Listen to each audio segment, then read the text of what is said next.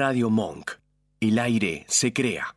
¿Acaso usted está buscando un programa neutral donde ninguno de sus integrantes tome una posición específica con información objetiva y lectura imparcial de los hechos?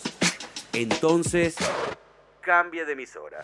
Porque aquí comienza un programa en donde el debate político se ubica en el margen de lo convencional, con una producción totalmente ajena para la agenda de lo habitual y dentro de una transmisión forastera para los medios hegemónicos y tradicionales. En la hora de la merienda, acompañás a tu café con una ración de Contra todo pronóstico, el barcito donde nos juntamos a debatir sobre cultura política y que de paso nos hace precio.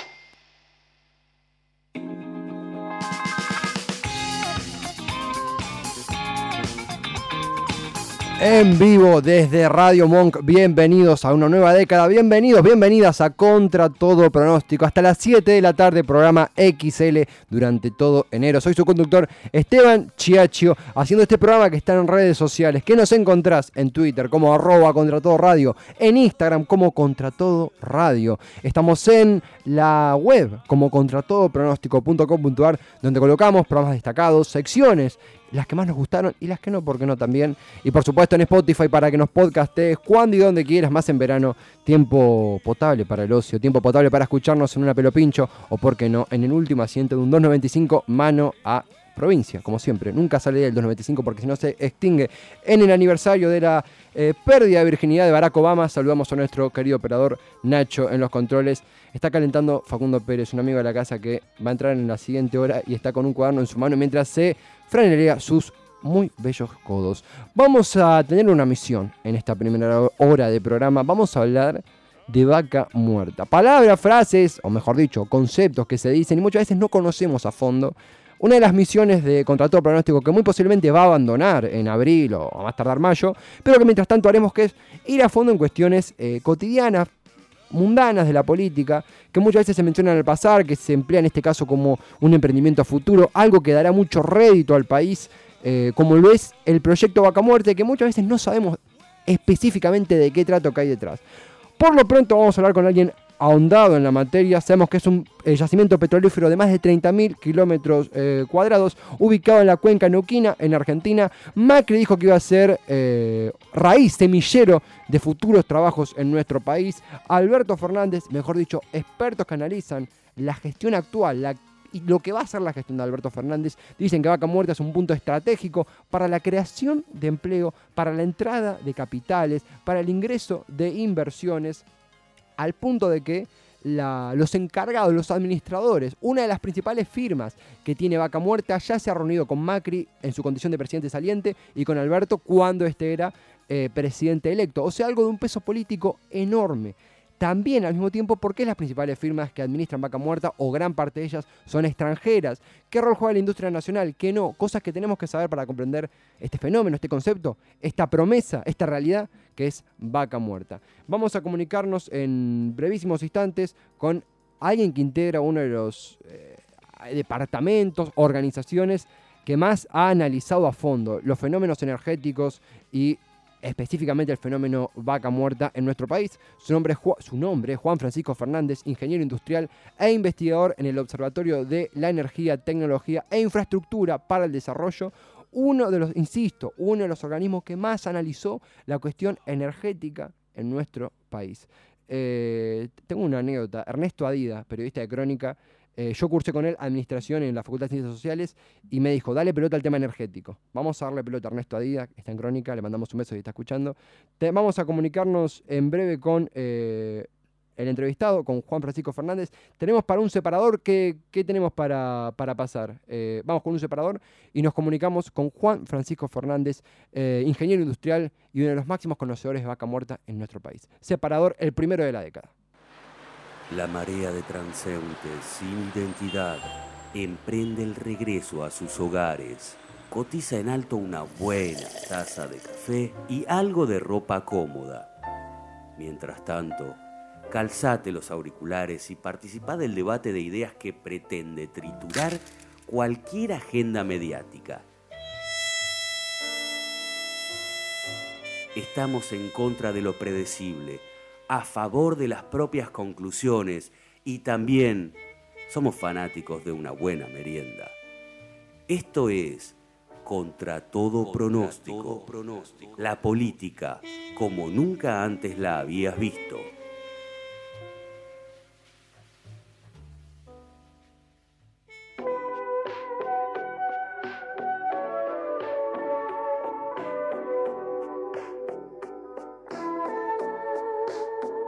Hasta las 7 de la tarde le decimos, esto es contra todo pronóstico, en una misión, una misión de Dios, como decían los Blue Brothers. Vamos a ahondar en conceptos, en palabras que muchas veces la nombramos cotidianamente o la escuchamos cotidianamente y a veces no sabemos de qué están compuestas, qué tienen detrás. En este caso, Vaca Muerta, un actor importante para el presidente, expresidente Mauricio Macri, para el actual presidente Alberto Fernández. ¿Por qué? ¿Qué es? ¿Es realidad futuro? Vamos a hablar, ya estamos en comunicación, me confirma nuestro querido operador Nacho Monk, que nos sigue acompañando en esta nueva década de programa.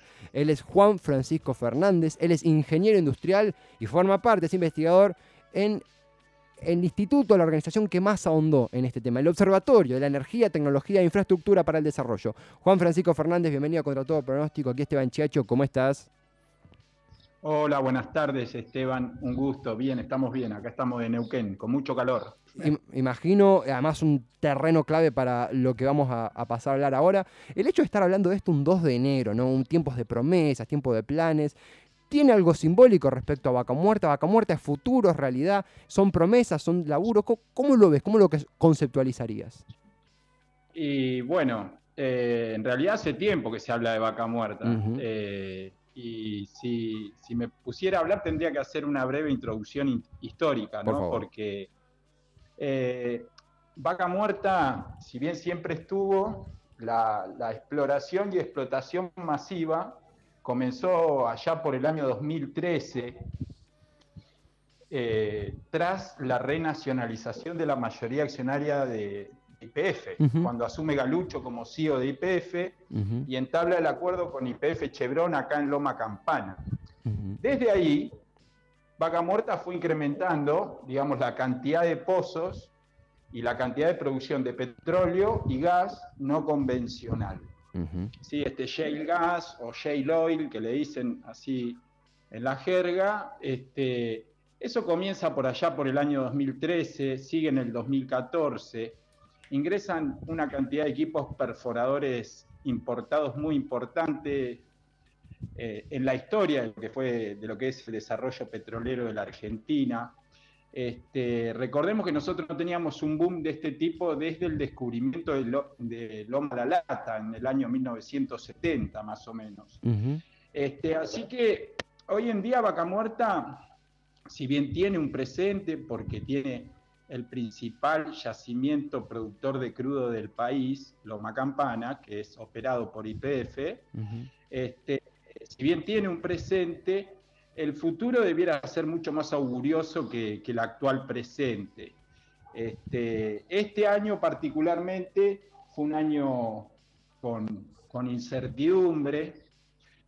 Eh, hace poco hubo 600 despidos acá en las empresas petroleras y durante el mandato de Macri se, se hicieron cosas como, por ejemplo, se flexibilizó laboralmente, digamos a los operarios que, trabajaban en los yacimientos.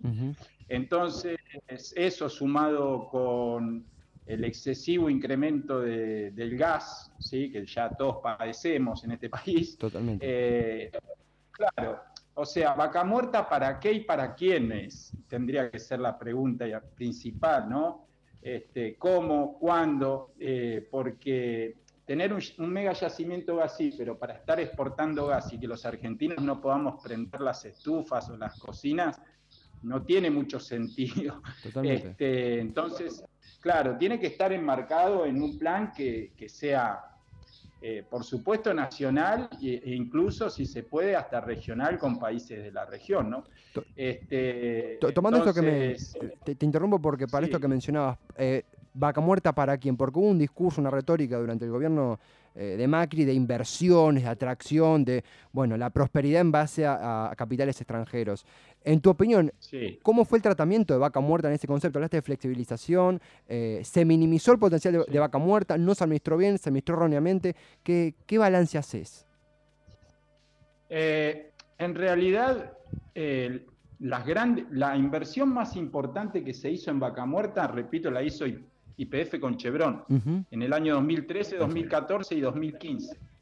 O sea, no hubo después un monto superior en inversiones. Estamos hablando de que Chevron invertía alrededor de 1.500 millones de dólares por año. Por año, durante tres años.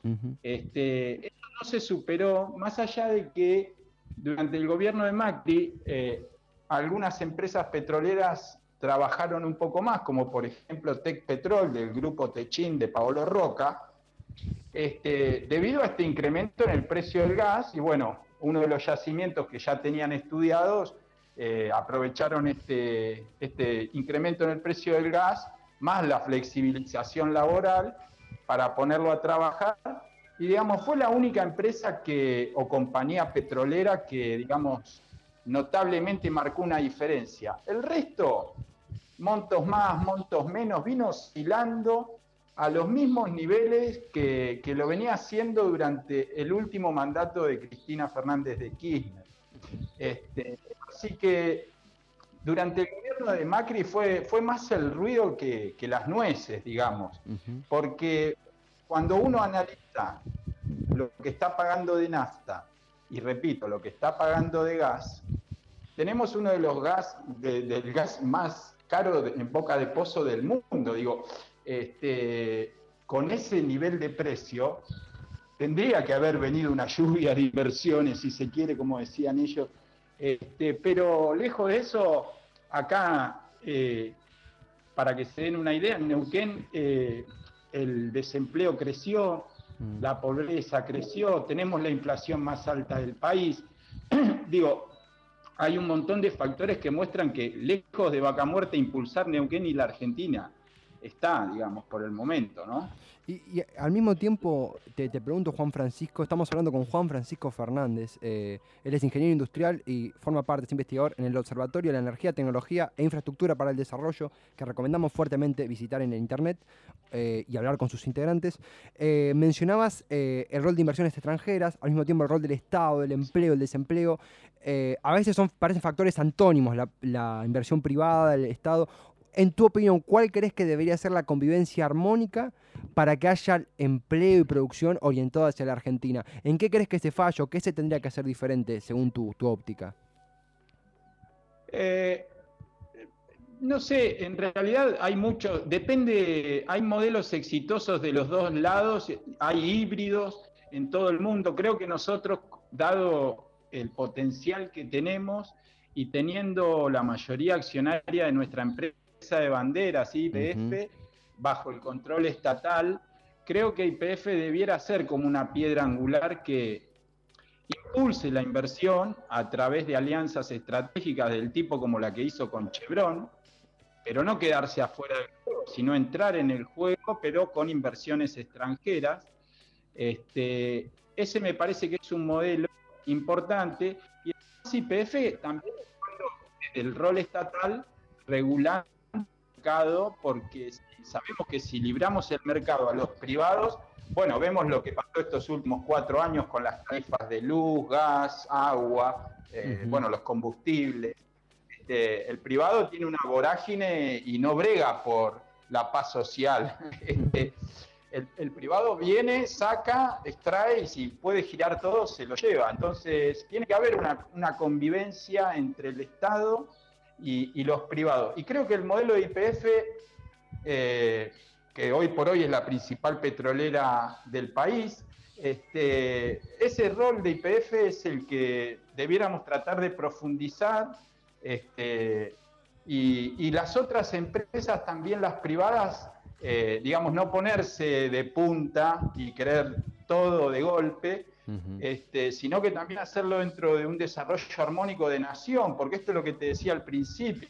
O sea, eh, es, muy, es muy fácil que, las empresas agarren y saquen para ella y listo, pero si esto no está enmarcado en un plan de desarrollo estratégico nacional, donde la energía es una piedra fundamental de cualquier nación para impulsar la industria, impulsar el crecimiento, el bienestar y la calidad de vida de nuestras familias, eh, poco sentido tiene, digamos. Entonces, el modelo de IPF yo creo que es el que el que generó los mejores resultados este, en corto plazo y se, y se puede tranquilamente profundizar. No sé si respondo bien tu, pregunta, Esteban. absolutamente. También venía a mi memoria, mencionabas el caso Chevron eh, que sucedió, la, alianza con IPF, el acuerdo en el gobierno de Cristina. Eh, y me acuerdo que desde quizás movimientos de, izquierda, efectivamente, hay una queja en torno a, bueno, una contradicción, porque eh, IPF es bandera y Chevron no. Al mismo tiempo, vos que ahondás mucho mejor que quien te habla en dicho tema, un modelo enteramente nacional podría ser inviable, se, apunta entonces más al modelo híbrido. ¿Cuál crees que a Argentina es lo que le, lo que le calza mejor en ese, en ese aspecto? Hoy por hoy, como está la situación del país y teniendo en cuenta los niveles de endeudamiento y la escasez de dólares que tenemos, mm, es, es, prácticamente inviable un modelo totalmente nacional porque no contamos con los montos de inversión requeridos para explotar el yacimiento. Entonces, necesariamente tiene que ser híbrido, creo que en el mejor de los casos, y es el, caso que más le puede favorecer al país en general. Eh, porque sin eh, los dólares para invertir, eh, invertir, estoy hablando de no invertir a este, a este nivel de inversión, sino, digamos, duplicar el nivel de inversión para rápidamente, a ver, Recordemos que este país, pese a las tarifas, todavía no se autoabastece en gas. Entonces, si nosotros queremos lograr autoabastecimiento gasífero, que es el principal recurso que consume nuestra matriz energética, eh, necesitamos grandes montos de inversión y una actividad intensiva en poco tiempo. Eso solamente se puede lograr eh, haciendo alianzas estratégicas con empresas privadas pero con el Estado compartiendo las ganancias, digamos, este, siendo partícipe, este, con un rol activo del Estado y no como, como en la época de los 90 que nos quedábamos con el 5% de las acciones de las empresas que íbamos privatizando y mirábamos a ver más o menos cómo iba yendo la cosa. Eso nos sirve. Y repito, hoy por hoy la coyuntura argentina es de emergencia, tenemos unos niveles de deuda que prácticamente alcanzan el 100% del PBI y además con una escasez de, reservas en el central, digamos, de dólares girando que, que hace inviable que solo el Estado hoy pueda encarar y desarrollar vaca muerta acorde a lo que a lo que al potencial de vaca muerta y para que de una buena vez este presente se transforme en ese futuro, digamos, propicioso, augurioso que tiene vaca muerta como potencial en petróleo y en gas, ¿no? Absolutamente, absolutamente. Juan Francisco Fernández es quien habla. Estamos eh, hablando, aprendiendo, mejor dicho, sobre Vaca Muerta, eh, escuchándote. Te hago la última pregunta, eh, Juan. Estamos en 2 de enero de 2020, es un año que está empezando, un gobierno que está empezando también, una década, amén de algunos debates, que está empezando también. Te pregunto, en, la Argentina del futuro, ¿no? que desde el gobierno se está buscando, jugando un poco con el eslogan que tienen, poner de pie y generar eh, trabajo, eh, inversiones, eh, mejores salarios, ¿qué porcentaje crees de ser correctamente administrada puede aportar Vaca Muerta a esa mejoría y a esa Argentina estable? ¿Qué potencial le ves de, en caso de una buena administración, según lo que hablamos? Mira, si, si vos mirás el modelo norteamericano, Estados Unidos, si vos doblás el planiferio por el Ecuador, la cordillera de los Andes prácticamente pega con las Rocky Mountains. ¿También? ¿Estamos de acuerdo? Sí. Este, bueno, ellos tienen reservorios muy similares de petróleo y gas no convencional a los que tenemos en Neuquén. Eh, para que vos tengas una idea, para que, eh, eh, digamos, Vaca Muerta traccione todo Neuquén y Argentina de una forma que impacte en el PBI importante, no sé qué porcentaje, no puedo especificártelo bien el porcentaje, pero sí que sea una de las actividades preponderantes. Eh, nosotros actualmente en la Argentina tenemos 150 equipos perforadores. Estados Unidos tiene más de 1000. Mm. Pequeña diferencia. Y fíjate la cantidad de activo fijo que habría que traer, porque son máquinas que no fabricamos en el país, se importan. Eh, y para importar de vuelta, ¿no? Volvemos a tener y bueno, todas esas cuestiones. este, deberíamos duplicar el parque de perforadores al menos, pasar de 150 a 200 perforadores que hay en el país a 350, 400 como para que en tres años, digamos, tengamos un impacto de vaca muerta que eh, empiece a arrojar algún número importante a nivel nacional. Esto es con una inversión intensivísima y con un plan de perforación eh, mucho más eh, ambicioso que el actual, lejos, por lo menos del doble. este, así que para que impacte en un porcentaje determinado en el PBI falta una gran inversión este, que, hoy por hoy, dada la, coyuntura, eh, apenas podemos, yo creo, mantener los montos actuales de inversión y, seguir, digamos, yendo paso a paso muy lentamente, pero si queremos que rápidamente esto pegue hay que duplicar la inversión seguramente. Este, y después, en cuanto a lo que había escuchado, claro, el tema de los, de los movimientos que están en contra del fracking y esas cuestiones que vos me habías preguntado, Esteban, antes, ¿te acordás? Sí, por supuesto. Eh, bueno, eh, en realidad hay una, también hay una campaña a veces que, informa, a veces desinforma. Tendríamos que ponernos de acuerdo también con las comunidades mapuches, porque muchas de las áreas que, se explotan eh, son parte de, tierras ancestrales, digamos. Entonces hay que, hay que trabajar duro eh, y informar bien, porque el fracking es un método que utiliza agua para fracturar la roca y que en determinados momentos, en, determinadas posiciones geográficas puede afectar mucho más que en otras. Entonces también debiéramos darnos de dónde eh, ¿dónde perforar? No. Vamos el debate con la minería y decimos, mirá, acá en Mendoza pongan cianuro para hacer... Juan, Juan, perdón, se está cortando un, poquito al final. Eh, la última parte que mencionabas, ponerse de acuerdo respecto a, porque se, cortó ahí. Sí, ponerse de acuerdo a, dónde perforar y dónde no. Digo, es un debate como el de la minería. Eh, dónde, dónde, utilizar cianuro para extraer oro y dónde no. Este, ¿Y por qué? Este, bueno, todo eso implica una serie de acuerdos que ya sean del tipo ambiental, del tipo social, con las comunidades, del tipo empresarial y del tipo estatal, todo enmarcado en un plan económico que, lo que necesita sí o sí es energía y para eso va a necesitar un monto de inversión muy importante. En el petróleo los montos de inversión son muy grandes a comparación de otras actividades este, y son difíciles de conseguir porque son actividades a riesgo.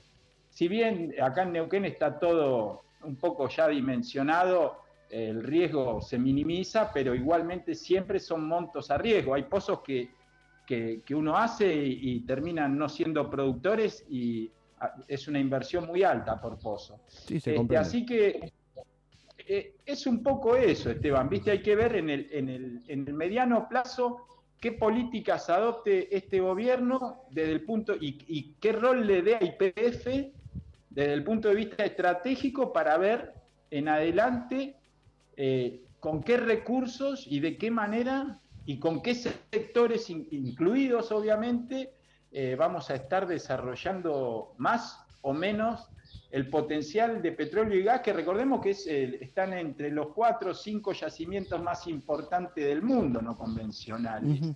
Totalmente. Eh, tanto en petróleo como gas.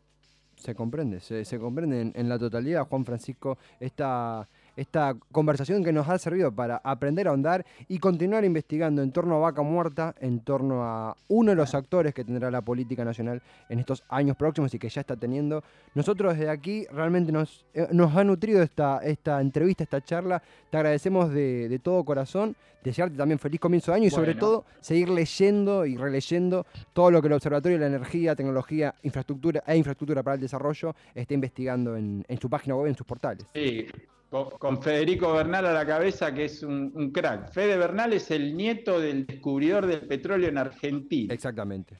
Exactamente. este, bueno, Esteban, bueno, un gusto para mí también y bueno, les agradezco yo a ustedes por favor. Eh, por haberme eh, nada, tenido en cuenta para preguntarme sobre estas cosas. Quedo a disposición y también esperemos todos tener un año eh, mucho más próspero que el pasado, que, la verdad que ha sido bastante pobre. Totalmente, nos lo merecemos genuinamente. Juan Francisco, te mandamos un, gran abrazo, gracias por tu tiempo, eh, por la charla. Buen inicio y será hasta la próxima, si te parece. Sí, cómo no, a disposición. Buen inicio para ustedes. Hasta la próxima. Lo mismo decimos Juan Francisco, un gran abrazo. Juan Francisco, Juan Francisco Fernández, eh, ingeniero industrial, e insistimos realmente, genuinamente, un integrante de un grupo de gente que labura al pulmón investigando un tema central como es la energía, que no tiene por si te venden la energía como un tema denso o solo destinado a expertos, falso. Gente como el Observatorio de la Energía, Observatorio de la Energía, Tecnología e Infraestructura para el Desarrollo hace un laburo del carajo investigando, ahondando y poniendo en palabras claras y concretas todo lo que necesitamos para aprender y debatir sobre energía, sobre vaca muerta en este caso. Y este programa un poco también es lo que busca. Eh, de, desenmascarar o, descomponer o mostrar los elementos que componen términos que a veces decimos sin conocer del todo. Hoy aprendimos de vaca muerta, un, tráiler de, vaca muerta, hay mucho más que investigar, saber y seguir conociendo eh, de la mano de la gente del observatorio que recomendamos fuertemente. Así que un placer esta charla right now, vamos a ir con una canción bien veraniega. En este primer programa de la década nuestros amigos de Gatti Video hacen Flota Flota.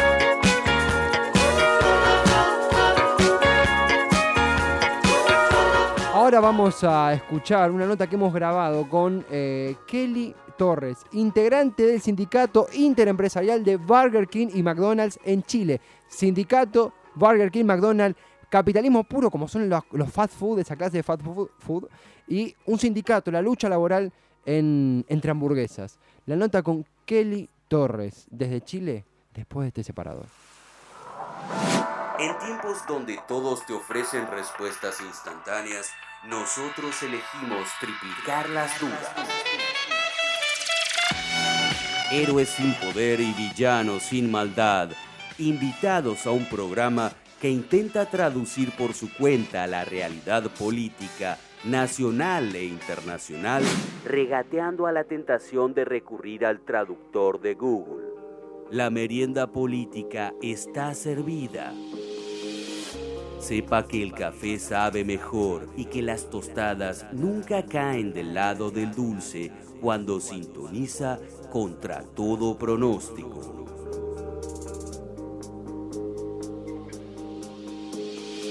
Continúa aquí contra todo pronóstico y lo prometido es deuda. Está del otro lado de, la tarde eh, alguien que nos escucha desde Viña del Mar, en la región de Valparaíso, en Chile. Ella es dirigente sindical del eh, sindicato interempresarial entre Burger King y McDonald's en Chile. Dos empresas, dos eh, aspectos que podríamos analizar como intrínsecos al capitalismo y que sin embargo encuentran su, su, vertiente en el sindicalismo. Nos va a contar de qué va esto. Su nombre es Kelly Torres. Kelly, bienvenida Contra Todo Pronóstico. Aquí Esteban Chiacho, ¿cómo estás?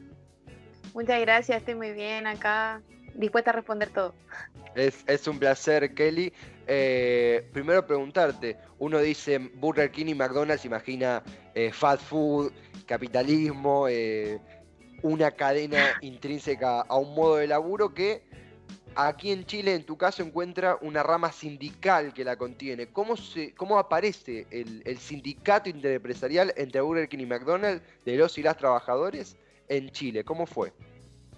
Mira, eh, lo que pasa es que igual surgen inquietudes en mi mente con respecto a varios aspectos de, de, la empresa por la cual, la cual trabajo, que es Burger King bueno, Fast Food Chile.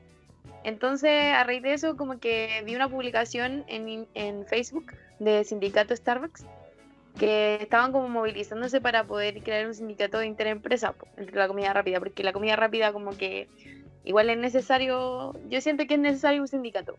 Entonces cuando vi la publicación me comuniqué con el sindicato Starbucks y ellos me, me ayudaron y, y, nos comunicamos con, con los chicos de McDonald's y entonces decidimos como constituir el sindicato.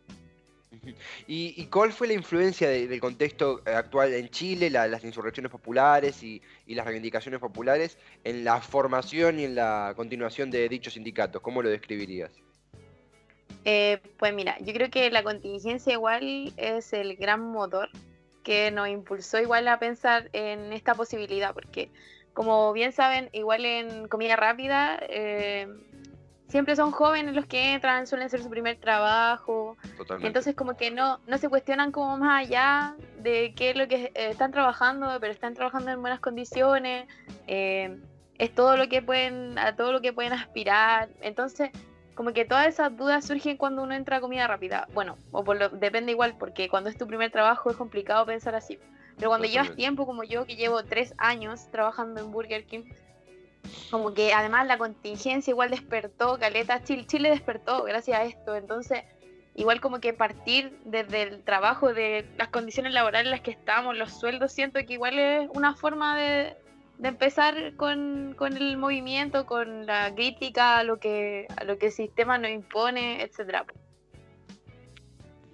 Y al mismo, al mismo tiempo, ¿cómo fue la, la interacción con la cúpula dirigencial de, en tu caso Burger King, de McDonald's en el caso de otros compañeros. ¿Cuál fue la reacción de, la gerencia ¿no? ante, esta, ante esta formación sindical? Mira, por ahora, o por lo menos desde Burger King, eh, no, no, desde la gerencia no hubo, no hubo como una como un rechazo, digámoslo. Eh, de parte de la empresa no lo sé, porque no se ha, no, no, se no, no se ha manifestado con nosotros así como decirnos algo. La verdad es que no, ahora está todo tranquilo. No sé cómo será después, pero por ahora no bueno, nos recibieron bien, espero, y vamos para adelante nomás. También eh, en lo que es el negocio de los emprendimientos, las sucursales, de la fast food, aparecen muchos casos eh, precarización, bueno, explotación, al menos en el caso argentino, lo que uno puede escuchar. Eh, ¿Cuáles fueron los focos que tuvieron que combatir o que, o que neutralizar ustedes como sindicato? ¿Cuáles eran los puntos más críticos del área laboral en la que estabas, en la que estás? Eh, por ejemplo, yo, o sea, partiendo con los chicos de McDonald's, lo que más como que ahora mismo no, o sea, lo que nos impulsó como a quizás decir ya podíamos hacer un sindicato interempresa por los trabajadores de, de, comida rápida, es el tema de la precarización laboral igual, la, la como el trabajo tan intenso que implica comida rápida, estrés, eh, mucha rapidez, eh, ciertas habilidades y todo lo que nosotros hacemos, siento que no, en mi opinión y creo que la de los chiquillos de McDonald's igual no se valora. No se valora, entonces siento que, que hay muchas cosas que, o sea, que hay muchas cosas que podemos empezar como a, a pensar como trabajadores de beca que nos merecemos, porque igual somos jóvenes, y no porque seamos jóvenes nos tienen que explotar, es que eso también. Sucede mucho eso, que por el hecho de ser jóvenes, como que, por decirlo así coloquialmente, nos sacan el jugo. Entonces, entonces la idea no es como que dejar que eso siga pasando, o sea, por lo menos desde mi enfoque de como eh, unirme a la mm, dirigencia sindical fue eso, de decir ya, pero basta, basta de que por ser joven nos exploten y no nos valoren como trabajadores que somos. Absolutamente, estamos charlando con Kelly eh, Torres, desde Viña del Mar, desde Chile. Ella es dirigente sindical del sindicato interimpresarial entre Burger King y McDonald's eh, en Chile, en su Chile natal. Mencionaste en un, en, principio eh, la, influencia o la amistad, ¿por qué no? Con la gente del sindicato de Starbucks. No sé si entendí correctamente. Eh, preguntarte que esto no es algo exclusivamente de los negocios, bueno, en este caso de hamburguesas, Burger King y McDonald's, sino que es algo que se está extendiendo a otros negocios de de comida rápida también en, Chile? Mm, sí, yo diría que sí. De hecho, como que igual la idea de, este, de esta formación, de esta constitución, de este sindicato interempresa es que hayan como más, más locales de comida rápida que puedan unirse y pensar como en tener como una representación sindical, por decirlo de alguna manera, y no solamente quedarse como en en lo de que trabajo así, así son las condiciones y no me cuestiono nada. ¿Me explico? Y yo, por ejemplo, eh, la, unión que tenemos con Starbucks, Burger King y Starbucks es el hecho de que pertenecemos como al SEA, que es la misma empresa. Y dentro de esa, empresa esa empresa tiene distintas marcas, pues, y una de las marcas que está, está Piep Chang, está Starbucks, está Burger King. Entonces, como que esa como unión igual que hubo, como yo acercarme a Starbucks para que nos ayudaran, como no, nos dijeran como ya, lo pueden hacer de esta manera y nosotros como igual como somos como, estamos empezando en esto, también teníamos como muchas dudas y ellos nos ayudaron y nos la resolvieron. Perfecto, es, es, una, es, una, historia tremendamente interesante porque imagino que también mencionaste también el factor de, de, la edad, son, son, chicos y chicas tremendamente jóvenes en esta primera experiencia laboral, que ¿cómo, cómo percibías que era previo a la, a la, al arribo del sindicato? Mejor dicho, ¿cuál es la concepción previo a esto que tenías en lo personal vos del, sindicalismo, pero también en Chile, ¿cómo crees que, se toma el sindicato, el rol de los sindicatos en este proceso que está atravesando tu, país? Mira, igual yo, o sea, por lo que he percibido, los sindicatos como que en general no son como, bueno, lo que es a, nivel social, como que un sindicato igual es como, escucha, un, como un obstáculo para, a nivel empresa, si lo puedo decir así. Pero como que no, la idea es como dejar de dejar de esa concepción de sindicato acá. Yo por lo menos no quiero enfocarme de esa manera. La idea es que igual la empresa entienda que nosotros somos representantes de los trabajadores, los que ellos contratan. Entonces, como que empiecen como a cuestionarse igual la forma en que nos, nos organizan en los locales, etcétera. Como que yo principalmente así como dirigente sindical de que representa a Burger King en este caso, yo mi enfoque es como que la estigmatización de que el sindicato, que baja de parte de la empresa, deje de ser así también, po. que también nos vean como, como personas que tienen su derecho y lo están reclamando, pues nada más. Eh, ya estamos en, un nuevo año. Eh, los sucesos políticos en Chile han sido protagonistas de las tapas de diarios, bueno, obviamente, chilenos y de todo el mundo. Eh, consultarte cómo ves eh, este ingreso a un nuevo año, a una, en vísperas de una, un plebiscito constitucional.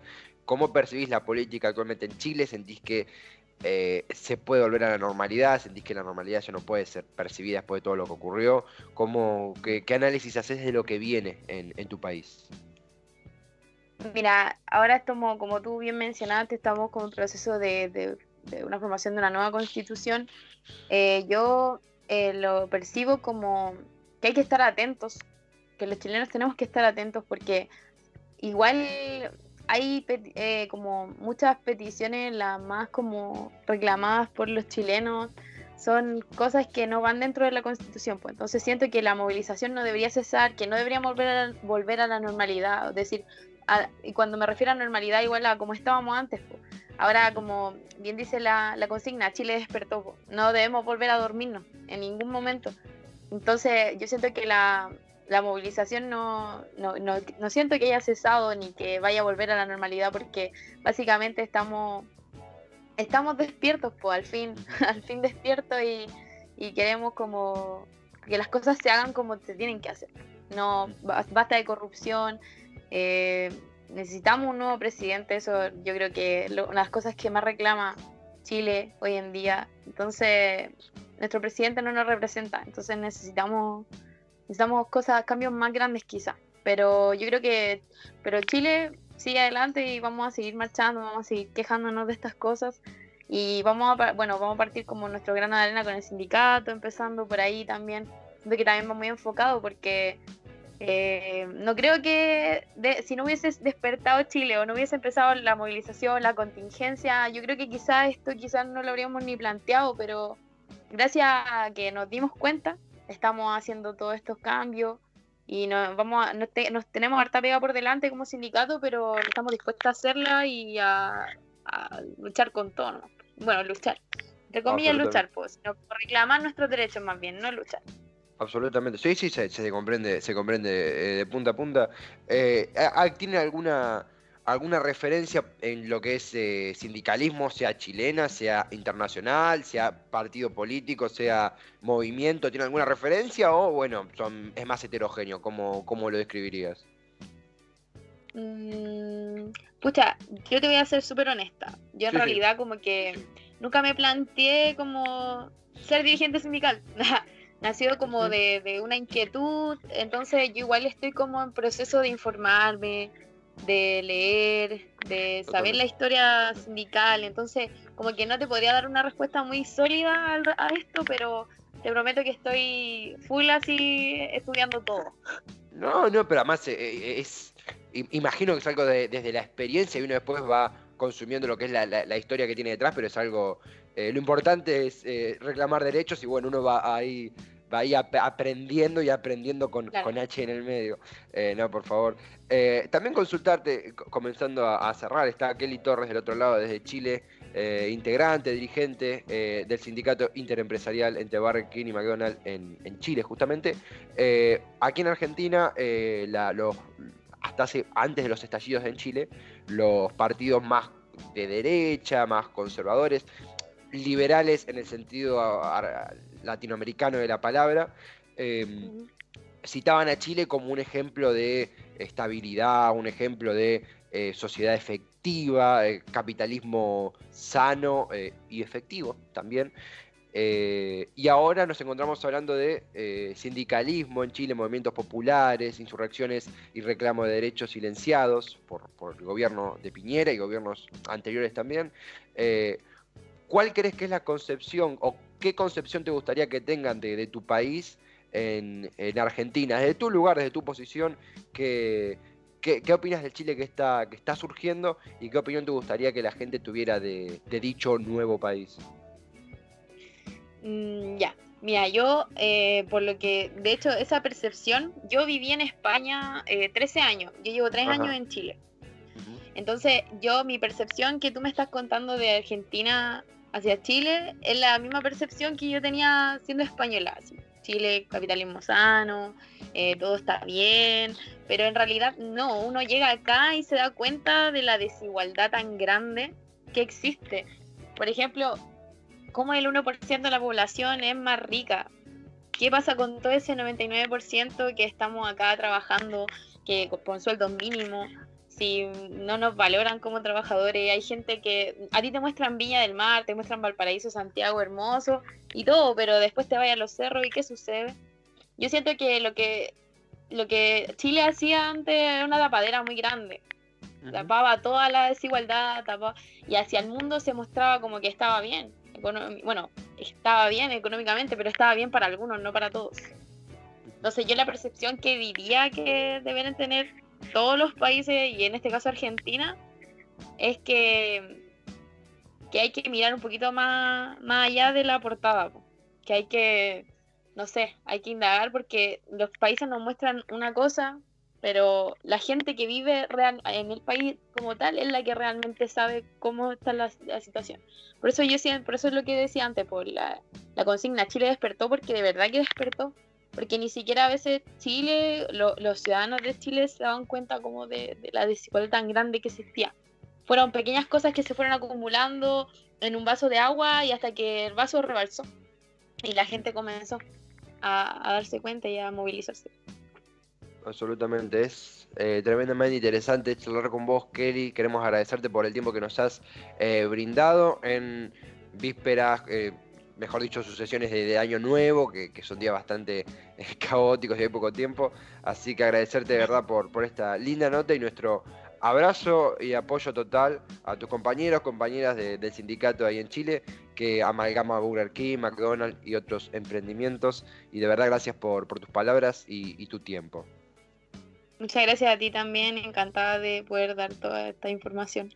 Que se sepa. Que, acá sí, que se sepa, completamente. A disposición siempre, Kelly. Un gran abrazo desde Argentina. Igual, para ti.